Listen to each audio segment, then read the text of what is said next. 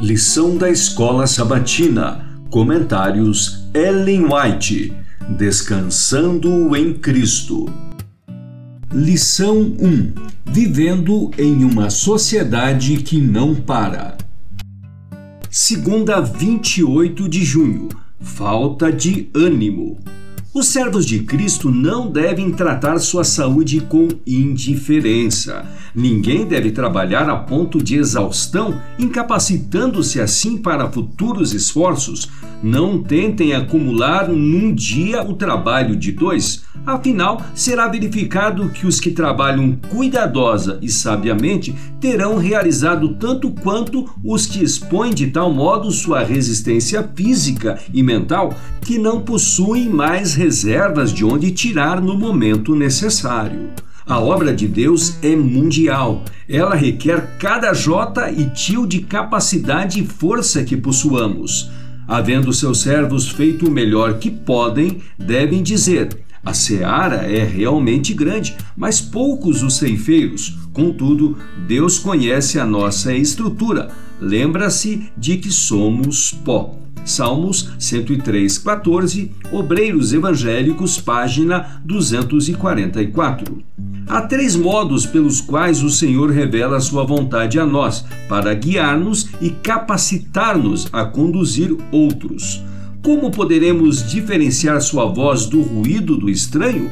Como podemos distingui-la da voz do falso pastor?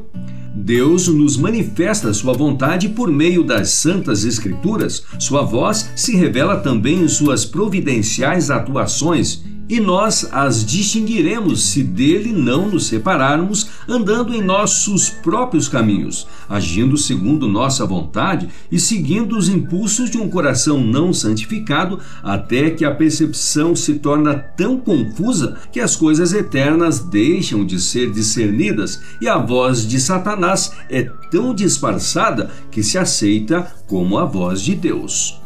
Outro modo pelo qual se ouve a voz do Senhor é mediante os apelos de seu Santo Espírito, produzindo no coração impressões que se desenvolverão no caráter. Se está em dúvida quanto a qualquer ponto, consulte primeiro as Escrituras. Se começou verdadeiramente a vida de fé, você se entregou ao Senhor para ser inteiramente dele, e Deus o aceitou para moldá-lo e afeiçoá-lo segundo o seu desígnio, para que seja um vaso de honra.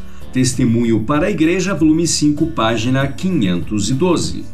Invoquem a Deus todos os que estão em tribulações ou são maltratados. Desviem daqueles cujo coração é como o aço e tornem conhecidas as suas petições ao seu Criador. Ele jamais repele alguém que a ele recorre com coração contrito. Nenhuma oração sincera se perde.